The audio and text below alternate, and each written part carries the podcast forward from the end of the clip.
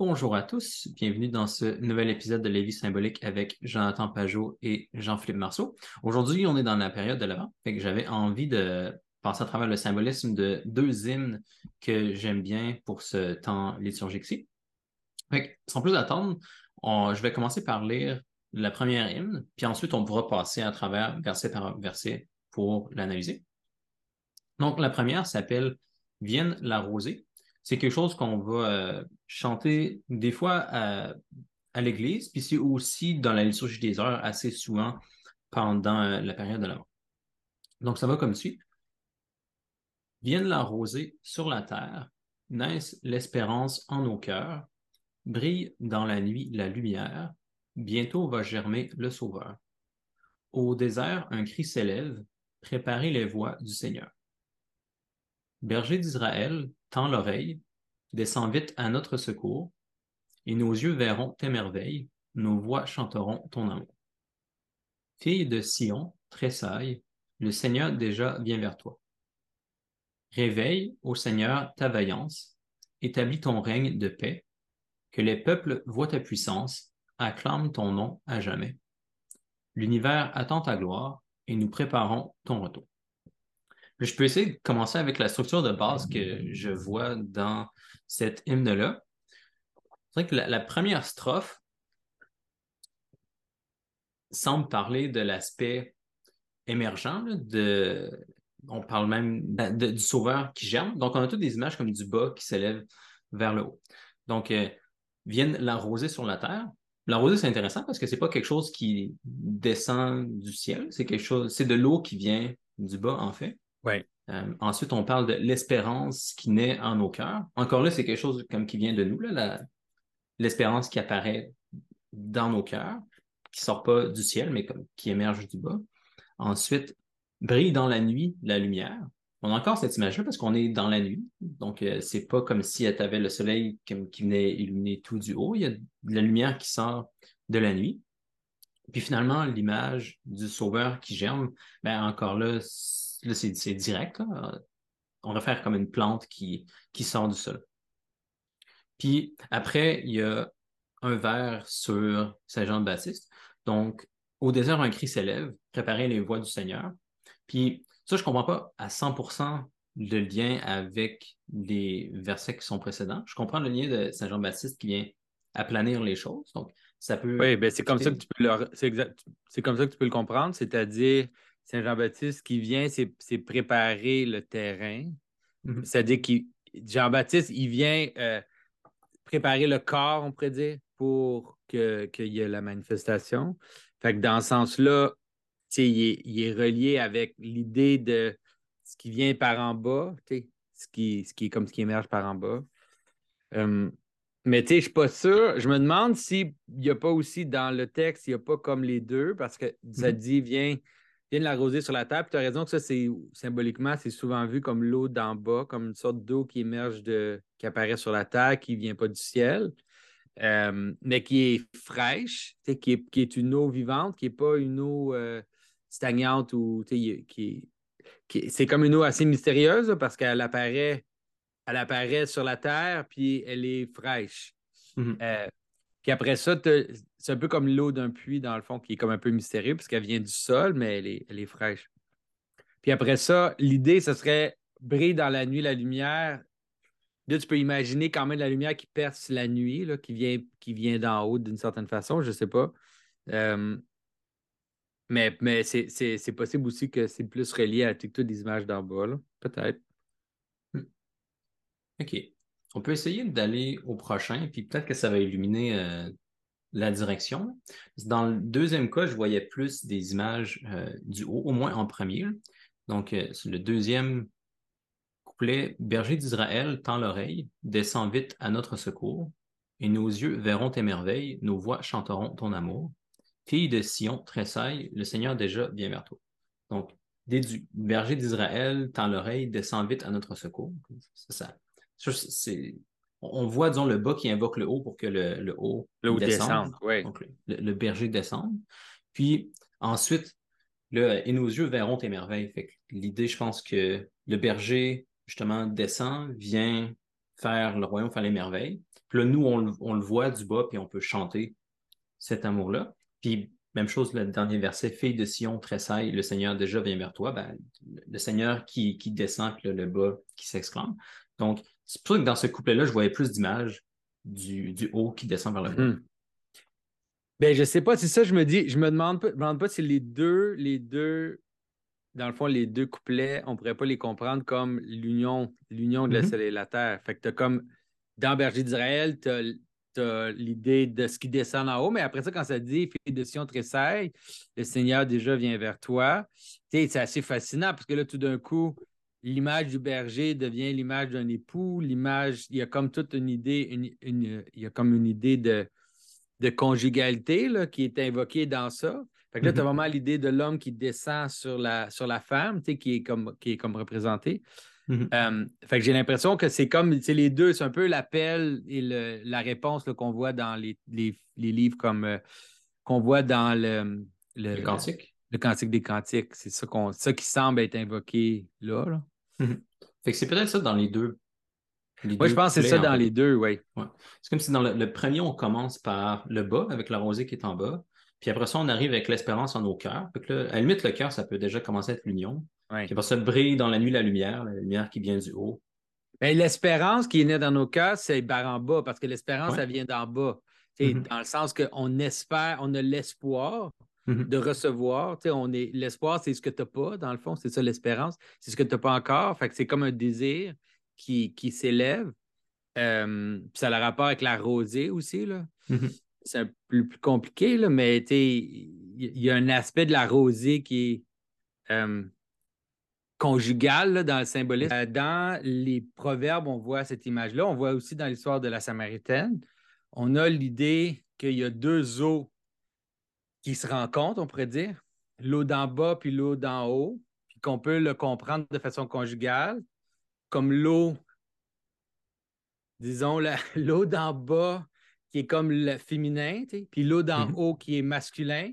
Fait c'est pour ça que l'idée de, de, la, de la, la rosée comme une espérance ou un désir, un, appel, on pourrait dire, euh, c'est quelque chose qui, qui, est, qui, est, présent, on le voit là, dans la. Surtout dans les proverbes, proverbe 5, là, où il y a l'idée de la source, puis de la fontaine et du puits. Euh, puis l'idée, il y a comme une relation entre l'homme et la femme là, qui est comme manifestée dans, cette, dans cette discussion-là. Puis on voit Chris avec le Samaritain, c'est ça. Elle, elle amène l'eau d'en bas. Elle, lui, elle, elle lui présente de l'eau d'en bas, puis lui, il lui dit ben, Moi, je vais te donner une source qui jaillit dans l'éternité. Moi, je vais te donner une source d'en haut qui est comme vive, puis qui, est, qui, qui va comme la réponse à l'eau d'en bas que tu m'offres. Là. Mm-hmm. OK. C'est bon. Fait que jusqu'à date, OK, ça veut dire que dans la, le premier couplet, les deux premiers les deux premières images qu'on a, celle de la rosée, de l'espérance, c'est vraiment des images du bas. Ensuite, quand on a brille dans la nuit la lumière, là, ça semble être quelque chose qui descend du haut. Puis là, c'est intéressant parce qu'on a de la lumière, puis on a parlé de rosée avant. Puis après ça, on parle du sauveur qui germe. Que là, on a comme plusieurs images de, plantes, là, en fait. Ouais. Puis là, le sauveur, ce serait comme j'imagine. Le sauveur qui germe, c'est l'union de ces deux trucs-là, comme la lumière qui vient du haut, la rosée qui vient d'en bas. Oui, c'est comme ça que tu germes une plante, là. La lumière puis de l'eau. C'est comme, c'est pas. C'est assez. C'est bien construit, là. C'est comme. Euh, mhm. OK. Fait, OK. Fait qu'on a vraiment les deux dans le premier couplet. Deuxième couplet, on voit que c'était la même chose, là, avec une image conjugale cette fois-ci. Puis, ça veut, je pense qu'on pourrait passer au troisième. Oui, mais c'est bon aussi parce que tu vois que dans le premier, le premier couplet, ça finit avec, un, avec Saint Jean-Baptiste, un homme qui parle, puis dans le, dans, qui ah. dit préparer le chemin. Puis là, après ça, c'est la fille de Sion qui tressaille, qui se prépare, on pourrait dire, à recevoir son époux. Là. Fait qu'il y a mm-hmm. comme une sorte de, Il y a une relation entre les deux couplets dans ce sens-là. Mm-hmm. Parfait. Je pense que le troisième est intéressant à ce moment-là. Euh, donc, pour relire le troisième au complet, on disait Réveille, ô Seigneur, ta vaillance, établis ton règne de paix. Que les peuples voient ta puissance, acclament ton nom à jamais. L'univers attend ta gloire et nous préparons ton retour. Donc, là, la première image qu'on a de Réveille, ô Seigneur, ta vaillance, établis ton règne de paix. Que le bas qui appelle le haut à venir se répandre dans un, règne de paix. La paix, c'est intéressant parce que c'est l'harmonie horizontale, on, peut dire. C'est comme le bas qui appelle le haut, que le haut descende et vienne faire l'harmonie horizontale. Que les peuples voient ta puissance, acclament ton nom à jamais. Je pense que c'est encore essentiellement la même image, où tous les peuples voient qu'est-ce qui est en haut, puis appellent le, le nom. Oui, mais c'est aussi acclame ou adore. C'est l'image de la façon dont le peuple aussi se rejoint ensemble. J'ai mm. parlé de ça souvent, que l'idée que d'adorer ou d'acclamer le nom ensemble, c'est une façon de manifester la cohésion. C'est une façon de reconnaître ce qui nous unit. C'est simple comme ça. Là. Euh, D'ailleurs, je viens de faire en anglais un, commentaire sur Exode, puis il y a un texte comme ça où tu le vois là, dans deux, trois versets, ça commence à dire Je suis, je suis euh, celui qui est le Dieu de, ton, de, tes, de tes pères. De tes pères, puis ça finit avec Et le peuple se rassemblèrent et s'agenouillèrent et adorèrent Dieu. Fait que c'est comme tu vois les deux qui se rejoignent ensemble de cette façon-là. Puis là, on voit ça aussi dans, dans ce texte-là. Ça finit, ça finit avec l'univers attend ta gloire. C'est là, tu, ça, ça bouge vers une sorte d'eschatologie où, où l'image de Noël devient une image de la, de du moment eschatologique, de la finalité où tout va être rempli de la gloire de Dieu. Je trouve ça intéressant que ce soit là aussi à la toute fin parce que ça me faisait me demander si le dernier couplet au complet parlait de, de Noël ou parlait d'eschatologie, en fait. Euh, oui, parce que ça dit que les peuples voient ta puissance, acclament ton, ton nom à jamais, déjà au début. Puis l'idée du règne, dans le fond. Parce que, tu sais, le Christ, quand il naît dans l'étable, il n'amène pas un règne, en tout cas pas au début. Là. Le mm-hmm. règne visible où, les, où les peuples vont reconnaître le, le Messie, c'est, en tout cas dans l'histoire, c'est représenté dans, de façon euh, scatologique. On dirait que parmi les. Comme si parmi les trois couplets, le premier réfère assez directement à Noël, parce que là, on parle du sauveur qui germe, tu as vraiment une idée de la nativité, je pense. Dans le deuxième, on parle Nos yeux verront tes merveilles, nos voix chanteront ton amour. Avec l'image nuptiale aussi, ça. C'est peut-être plus facile de voir le ministère que Jésus faisait quand il était adulte. Euh, puis dans le, dernier couplet, là, ça semble être plus eschatologique quand Jésus revient qui établit son règne sur toute la terre. Mm-hmm. Oui, je pense que oui. Cool. ça fait le tour, je pense, pour euh, celui-là. Ben, peut-être que c'est une opportunité pour parler de l'avant, comme qu'est-ce que l'avant, puis par rapport au chant, on peut le voir dans, dans ce chant-là, c'est que l'avant, c'est un moment de désir, dans le fond, c'est ça l'idée, c'est-à-dire les chants de l'avant, ils sont un appel, souvent, ils sont comme une sorte de préparation, puis un appel à la venue, c'est comme... Euh, euh, puis c'est intéressant que c'est présenté un peu dans les termes, en tout cas dans ce texte-ci, dans les termes qui ressemblent au Cantique des Cantiques, parce que là, c'est vraiment comme la bien-aimée qui appelle son bien-aimé, puis qui attend, ou l'idée des vierges qui, qui, se préparent pour le festin. Euh, puis c'est, dans le fond, c'est ça le thème de l'avant. C'est comme la préparation à la naissance. Fait que dans ça, il y a, tout un côté de, de, préparer son désir. comment est-ce que tu ferais le contraste avec euh, le carême? Oui, c'est ça. Le carême, le carême, c'est pas, pas ça le carême, parce que d'une certaine façon, tu ne fais pas l'appel à la crucifixion. Mm-hmm. Je pense que le carême, c'est plus un moment de, préparation puis de pénitence pour entrer dans la, crucifixion et la résurrection. À la limite, tu pourrais imaginer que l'appel se fait juste le samedi, de part qu'on le voit d'ailleurs dans les, en tout cas nous, dans l'Église orthodoxe, dans les, dans les chants du samedi, on voit exactement ça. On voit mm-hmm. où on, a des chants où on, parle des soirs, puis à la fin, on dit ressuscite. On, demande au Christ de, ressusciter. Puis euh, des fois, on, prend la, position de la Vierge qui, demande à son fils de ressusciter. Euh, fait que tu peux le voir le samedi, mais je pense que le, carême, ce n'est pas la même chose que l'avant au niveau de l'espace spirituel dans lequel on se place. Hein. Ce qui me posait la question aussi, c'est que c'est peut-être juste une genre d'inversion qui se passe à la toute fin. Comme tu viens de dire, pendant le carême, c'est intense. Puis vers la toute fin de la période pascale, en attendant le dimanche de Pâques lui-même, là, on prie comme.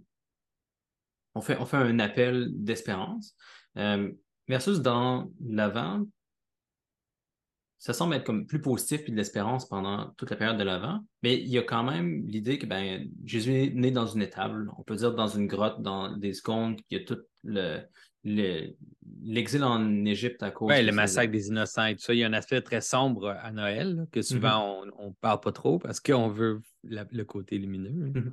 C'est ça qui me faisait penser à Pâques, là, euh, puis faire le lien avec euh, faire le lien avec l'avant, euh, parce que faire le lien avec le carême. Ça reste aussi une période de, de jeûne, l'avant euh, aussi. Euh, c'est pour ça que je ne trouvais pas ça si facile de voir qu'est-ce qui était exactement pareil. Ben, ils ne sont, pas, ils sont pas totalement différents, dans le sens que mm-hmm. c'est deux, deux moments de préparation pour une grande fête. donc, ça implique le jeûne, puis ça implique aussi la repentance et, tout ça. Mm-hmm. Mais j'ai l'impression quand même que les thèmes ne sont pas exactement les mêmes. Surtout, on, je sais, surtout dans les chants qu'on chante, là, les chants qu'on connaît de, de l'avant, c'est vraiment des chants d'espérance, puis d'appel, puis de. Plutôt, dans le, pendant le carême, on ne voit pas des chants comme ça. C'est mm-hmm. souvent comme une sorte de retour. Par exemple, nous, dans le carême, dans l'Église orthodoxe, on fait comme une sorte de retour sur l'Ancien Testament, on repasse l'histoire. C'est comme un plus une genre de rumination sur le mystère. Puis là, on avance vers la croix c'est bon. c'est ça. Je pense qu'on dirait le, parallèle, dis-moi si tu penses que ça colle, mais on dirait que pendant la majorité de l'avant, c'est très, c'est très positif. Puis là, ça finit un peu avec une mauvaise surprise avec les saints innocents, avec l'exil. À la mm. fin, il y a quelque chose de sombre qui arrive. Versus, dans le cas du carême, c'est comme négatif pendant tout le long de l'histoire, jusqu'à temps que tu arrives au dimanche de Pâques. Puis là, oui, puis là, c'est le positif maximum. Oui, c'est vrai, c'est intéressant. J'avais pas pensé comme ça, mais peut-être, oui. Mm. Cool, c'est bon. Je pense qu'on pourrait passer à l'autre champ. Donc, ça, c'est euh, assez connu surtout, je pense, dans sa version anglophone, qu'on l'entend plus souvent, mais il est traduit dans plein de langues. Originalement, je pense que ça vient du, latin, si je ne me trompe pas. Ça a quand même plusieurs siècles. Donc, euh, où vient Jésus, où vient Emmanuel, nous dévoiler le monde fraternel où ton amour, plus fort que la mort, nous régénère au sein d'un même corps. Chantez, chantez, il vient à notre appel, combler nos cœurs, Emmanuel. Où vient, berger que Dieu nous a promis, Entends au loin ton peuple qui gémit. Dans la violence, il vit son exil. De ses souffrances, quand renaîtra-t-il? Où vient Jésus, et dans la chair blessée, fleurit pour nous, racine de Jessé, près de l'eau vive, arbre planté, soulève jusqu'à Dieu le monde entier. Où vient Jésus, tracer notre chemin, visite-nous, étoile du matin, du fond de nos regards fait monter l'éclat soudain du jour d'éternité. Donc, dans celle-ci, si on prend le premier couplet, j'avais l'impression qu'on avait déjà comme le microcosme qui était complètement fixé, parce que où vient Jésus, où vient Emmanuel, là on a l'image du bas qui invoque le haut, ensuite nous dévoiler un monde fraternel, donc un monde d'harmonie horizontale, où ton amour, plus fort que la mort, régénère au sein d'un même corps. Il y a carrément la résurrection puis l'idée de l'Église, tout inclus dans, un, dans un couplet. Exact. Fait que j'ai l'impression qu'il y a déjà comme tout le mystère de l'Église comme autour de, Noël, on peut dire, dans ce couplet-là déjà. Je ne sais même pas si je veux dire plus. Comme, euh, non, mais tu as raison, c'est très bien construit là, à ce niveau-là. Euh, puis il y a tout le terme, de façon intéressante, il y a tout le terme dans le texte au complet, il y a tout le terme d'Emmanuel, un peu le, le mystère d'Emmanuel qui commence comme le Christ lui-même qui est Emmanuel, mais qui devient aussi la notion de Dieu en vous, Dieu parmi vous, l'idée de, de l'Église comme le corps du Christ. Puis finalement, ça finit avec l'idée de dire, euh, c'est où que ça dit que élever le monde entier jusqu'à Dieu, soulève jusqu'à Dieu le monde entier. Mm-hmm. là, tu as comme une espèce d'image d'agrandissement de, cette promesse-là. Euh, parce que là, c'est le corps, c'est l'Église, mais on arrive jusqu'à l'idée de dire finalement, c'est un peu la Terre entière ou le, cosmos entier qui est régénéré par, par, la, par l'incarnation. Mm-hmm. Ce qui est surtout important, je pense, c'est vraiment de voir dans ce, dans ce champ-là, on le voit encore plus, l'idée de l'appel ou l'idée de, d'invoquer, d'être en attente, puis d'appeler le, Christ à venir pour remplir euh, cette promesse-là ou remplir cette réalité-là. Oui. Ouais, on dirait dans comme le premier couplet, il y a déjà comme toute l'image qui après ça va être exploitée comme dans différents aspects dans les couplets suivants. Comme tu dis, le refrain, je l'ai juste lu une fois parce que ben, ça revient toujours, mais le refrain qui vient toujours fait exactement le genre d'appel que tu viens de mentionner, parce qu'on dit toujours chanter, chanter. Il vient à notre appel, combler nos cœurs, Emmanuel. Fait que l'image, c'est du bas qui chante, qui chante, qui invoque le haut. Puis on se réjouit parce qu'il vient à notre appel. Donc on, sent le bien-aimé qui arrive. Puis donc, pour continuer avec le, deuxième couplet, euh, on a dit que le premier fait un microcosme déjà de comme toutes les images, le, bas, le haut, rassemblé dans le corps, etc. Donc le deuxième, Où vient, berger que Dieu nous a promis, entend au loin ton peuple qui gémit, dans la violence, il vit son exil. De ses souffrances, quand renaîtra-t-il? Fait là, on dirait qu'on a une partie de ce qu'on a dit plus haut. Il y a euh, le, le, peuple qui est dans la mort présentement. Donc, on n'a pas encore l'image de la résurrection. Il y a juste le, peuple qui souffre, qui gémit, qui est en train d'appeler le berger, puis le berger, il entend son peuple qui souffre. Mm-hmm. C'est l'image qu'on a pour l'instant dans le, deuxième couplet. Oui, puis tu vraiment l'image des brebis perdues, dans le fond, que le Christ utilise dans le sermon. Euh, puis là, tu qui sont comme en exil, dans le sens aussi que le fait que le Christ est venu finalement ultimement rassembler les peuples qui n'étaient pas juifs. D'un côté, il est la racine de Jesse, c'est-à-dire qu'il est comme le roi de Juda, il est toute cette image-là qui va être après invoquée dans le prochain couplet, mais il vient nous chercher aussi ceux qui sont dans l'exil, finalement, les païens, les, Romains, qui va aller chercher euh, jusqu'aux confins de la terre. Puis après ça, c'est intéressant parce que la façon dont il vient chercher tout le monde dans le troisième couplet, c'est. On a des images qui viennent plus du bas. Donc, au euh, vient Jésus et dans la chair blessée, fleurit pour nous, racine de Jessé, près de l'eau vive, l'arbre planté, soulève jusqu'à Dieu le monde entier. C'est vraiment intéressant, je trouve, parce qu'avant, les images qu'on avait, c'était surtout le bas qui appelle le haut, le bien-aimé qui descend.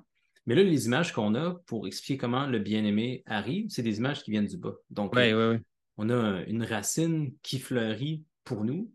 Euh, on, a l'arbre planté qui va être ultimement la croix, qui soulève jusqu'à Dieu le monde entier. Fait que là, on a l'idée que ben, à Noël, on a le Sauveur qui germe, euh, qui vient aussi dans la chair blessée. Ça, c'est intéressant parce que dans le paragraphe précédent, on disait que le peuple est en train de vivre la violence, de vivre l'exil. C'est comme la, chair, le peuple de Dieu qui est malmené. C'est dans cette chair-là, cette chair-là blessée, que la racine de Jesse vient fleurir, vient, vient, germer, vient monter. Euh, puis ultimement, l'image de cette plante-là qui germe va devenir la croix qui soulève tout le monde vers Dieu. Oui, puis l'idée de soulever le monde vers Dieu, ben là, c'est l'ultime version de, de, ce qui est en bas qui monte vers le haut. Mhm. Puis il y a aussi un aspect eschatologique dans ce, dans ce couplet-là, parce que l'idée de près de l'eau vive, l'arbre planté, ça implique aussi la, Nouvelle Jérusalem. C'est le seul endroit dans la Bible où on a l'image de l'arbre de vie qui est planté près de l'eau de vie. C'est comme une image qui, qui, euh, qui a comme des précédents, mais même dans la Genèse, c'est pas présenté de cette façon-là. C'est vraiment dans l'Apocalypse que c'est présenté de cette façon-là. Hmm. Je suis content que tu en parles parce que c'est le bout que je trouvais le plus mystérieux de ce paragraphe peut-être même de tout ce texte-là. Euh, je n'étais pas sûr de comprendre le, sur le lien possiblement que ça avait avec le reste du paragraphe. J'avais pensé au fait que l'eau, on a cette eau vive-là à côté de l'arbre planté dans le livre de Révélation, mais je savais pas si, euh, à la limite, je sais pas si c'est quelque chose à faire avec le fait que l'arbre, comme l'arbre qui grandit, qui germe juste à côté de l'eau vive, d'habitude, ça fait des arbres comme plus forts. Je sais, je sais pas si c'est quelque chose là, mais comme je me demandais si à l'intérieur du paragraphe lui-même, il y avait quelque chose à faire avec l'eau vive, sans connaître la référence, disons, euh, mm-hmm. à l'Apocalypse. Oui, je sais pas. Hein. Moi, c'est sûr que c'est ça que j'ai vu tout de suite au début euh, mm-hmm. comme étant le, lien qu'il essayait de faire, mm-hmm. l'idée du royaume sur la terre, dans le fond. ça a le rapport avec la terre parce que la Nouvelle Jérusalem, c'est une nouvelle, une nouvelle Jérusalem qui est sur la terre, mais qui descend d'en haut, mais qui est quand même sur la terre. Mm-hmm. C'est bon. Je vais repenser. S'il y a des gens qui ont des, des ben suggestions, euh, laissez ça en commentaire. Je serais intéressé de vous lire. La dernière fois qu'on avait fait ça, il y avait des gens qui avaient dit des trucs intéressants. Je sais si tu te rappelles, on avait parlé pour Pâques euh, d'une hymne N'allons plus nous dérober. Quelqu'un avait trouvé par rapport à ce paragraphe-ci une bonne explication, je pense, à un, mm-hmm. bout qui, un bout qui nous échappait. Donc, on est dans la période de Pâques. Le paragraphe au complet, c'est Nous irons portant plus haut notre foi dans la victoire. Le Seigneur est vraiment ressuscité. L'univers chante la gloire des rachetés. Le feu et l'eau emportent l'histoire. Dieu nous appelle avec l'agneau. Puis le feu et l'eau, on ne comprenait pas vraiment qu'est-ce que ça faisait dans euh, cette strophe-là. Peut-être que maintenant, euh, tu comprends tout de suite en regardant, mais euh, il y a quelqu'un qui avait remarqué que c'était des... Le feu et l'eau, c'était des symboles qui étaient directement reliés, surtout si on regarde la liturgie de Pâques, parce que moi, je ne sais pas si, vous faites ça dans l'Église orthodoxe aussi, mais généralement, dans l'Église catholique à Pâques, on allume le cierge pascal comme juste avant de rentrer dans l'Église en procession. Donc, euh, c'est comme la vigile, on est comme le samedi saint où Jésus est au tombeau. Puis là, la façon dont il revient, c'est que comme ça commence dans la noirceur, on allume le mm-hmm. cierge pascal. Puis ensuite, tout le monde a des chandelles. Puis là, comme on va chacun allumer les chandelles de l'autre, donc comme toute l'Église va être allumée très rapidement. Fait que là, c'est comme le feu qui vient de Jésus de la résurrection, puis qui vient comme se répandre dans, toute l'Église, puis ultimement tout le monde. Puis après ça, l'eau, ça peut, ça peut référer au baptême qu'on va généralement faire pendant euh, la vigile pascale aussi. Donc, euh, comme le, le moment où on a comme le feu qui embrasse tout le monde, puis l'eau qui vient purifier aussi toute l'Église, le plus évident dans les gens qui se font baptiser euh, mm-hmm. à ce moment-là. Mais bref, je trouvais que c'était cool que quelqu'un avait pensé dans les commentaires. Là. euh, fait que s'il y a quelqu'un qui a une idée, dans ce cas-ci, pourquoi la racine de Jessé pousse, pousse près de l'eau vive, pourquoi l'arbre planté là soulève jusqu'à Dieu le monde entier, euh, je, serais, je serais très curieux de l'entendre. Puis, après ça, dernier paragraphe complètement. J'ai l'impression que dans celui-ci, on retourne à quelque chose de, on dirait, plus personnel puis immédiat. Euh, où vient Jésus tracer notre chemin? Visite-nous, étoile du matin. Du fond de nos regards fait monter l'éclat soudain du jour d'éternité. Donc, lui, je ne suis pas sûr exactement de le comprendre, mais il y a quelques images qui ont l'air de s'adresser comme pratiquement à une personne, on dirait, comme si ça s'appliquait pour tout le monde maintenant. Euh, vient tracer notre chemin, le chemin que les gens doivent comme suivre, même assez concrètement. Visite-nous, étoile du matin, du fond de nos regards fait monter l'éclat soudain d'un jour d'éternité. Du fond de nos regards fait monter l'éclat hmm. soudain d'un jour d'éternité, comme si on voyait tout de suite comme de la lumière de l'eschatologie dont on vient de parler dans les, strophes précédentes. Euh, mm-hmm. Mais ça, je, comme je dis, je suis pas sûr. On dirait que c'était ce qui me venait en tête en lisant. dans, je dirais que dans ce, dans ce cas-ci, j'ai l'impression que ça a rapport avec l'étoile du matin. C'est l'image de l'étoile du matin. C'est-à-dire l'étoile du matin apparaît dans la noirceur. Puis ce qu'elle fait, c'est qu'avant que le soleil se lève, dans le fond, elle appelle le jour. Fait que c'est comme un genre de précurseur au jour. Mm-hmm. donc, elle fait lever nos yeux. Puis là, c'est en, regardant l'étoile du matin, bien, finalement, tu t'aperçois de, du jour, là, du, jour, le jour d'éternité qui vient, qui est comme caché dans le signe que l'étoile du matin nous annonce. C'est le côté positif de l'idée de l'étoile du matin. De façon intéressante, si ce texte-là il est écrit en, il est, en latin, probablement que ça dit carrément Lucifer dans, le texte. Ça nomme, c'est Tonandros qui nommerait Jésus Lucifer. Pour ceux qui sont très conspirationnistes et qui capotent sur le mot Lucifer, euh, c'est important de comprendre que Jésus est appelé Lucifer, dans ce texte-ci, mais aussi dans, dans la Bible elle-même. Euh, puis là, ça serait l'idée de. je pense que ça serait ça. Si, si on le comprend à travers l'image de l'étoile du matin qui apparaît avant le soleil, je pense que c'est ça qui qui euh, et qui reflète le soleil aussi. Là. Mm-hmm. si on essaie de se replonger comme dans l'ensemble du champ à ce moment-là, on dirait qu'au début, on a l'image cosmique du monde fraternel où comme l'amour plus fort que la mort régénère au sein d'un même corps? On, dirait qu'au début, on a comme posé l'eschatologie pratiquement. Puis ensuite, c'est comme développé en deux paragraphes euh, dans les, deux suivants qu'on a regardés. Donc, le peuple qui est en exil dans la violence, qui gémit vers Dieu. Puis après ça, Dieu qui vient prendre racine dans ce monde-là, puis monter euh, jusqu'à Dieu tout le monde. Puis là, on finit avec quelque chose d'immédiat, peut-être là où ça réfère le plus directement à Noël. Noël, c'est comme l'étoile du matin, le, moment où euh, on, a, un éclat de ce qui s'en vient dans l'éternité. Oui, c'est ça. Puis l'idée que, d'une certaine façon, au début, quand le Christ est né, il est caché, il n'est pas, pas le soleil glorieux encore, il est comme un genre de germe du soleil, on pourrait dire. Donc, les gens qui le perçoivent, c'est ceux qui perçoivent le secret, là, qui perçoivent quelque chose de caché, mais il annonce, dans le fond, la révélation du jour d'éternité. Dans le fond, c'est comme si déjà dans la, dans la naissance du Christ, il y, a, des germes pour nous faire comprendre la mort et la résurrection. j'ai l'impression qu'en effet, oui, c'est ça qui est en train de se passer. Parfait. Cool. Ça fait le tour des deux hymnes dont j'avais envie de parler. Je sais pas. un autre truc qui est intéressant, juste pour dire, euh, par rapport à l'idée de l'étoile du matin, puis le, le les, c'est qu'il ne faut pas jamais oublier que Noël, c'est autour du solstice. Il ne faut jamais oublier que à Noël, les journées commencent à allonger mais on ne s'en rend pas compte au début. C'est caché dans le fond.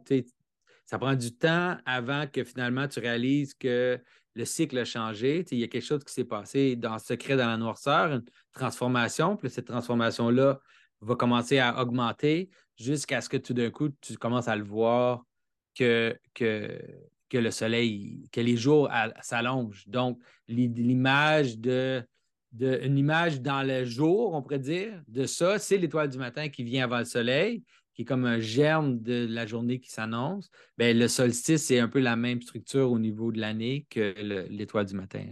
Mm-hmm. c'est vraiment intéressant. C'est comme si on, se place euh, au début de cet hymne-là, on se place dans l'image cosmique, où c'est comme si on était arrivé au soleil, en fait le monde au complet est dans l'eschatologie, mais au moment où on est en train de chanter ça, on est dans l'avant, on est proche du solstice, on attend Noël, puis tout ce qu'on voit concrètement, c'est l'étoile du matin. Mais même dans cette période-là, on, est capable de faire le lien, comme ça finit même, l'éclat soudain d'un jour d'éternité, dans mm-hmm. nos regards même, comme ils disent. OK. Cool. Hmm. Quelque chose d'autre euh, Non, je pense que c'est bon. Je, dirais aux gens de, de, bien profiter des dernières. Euh, dernière semaine de, de l'Avent pour se préparer euh, à l'arrivée de, de Noël. Parfait. Merci beaucoup tout le monde. Joyeuse fête, à bientôt. Salut.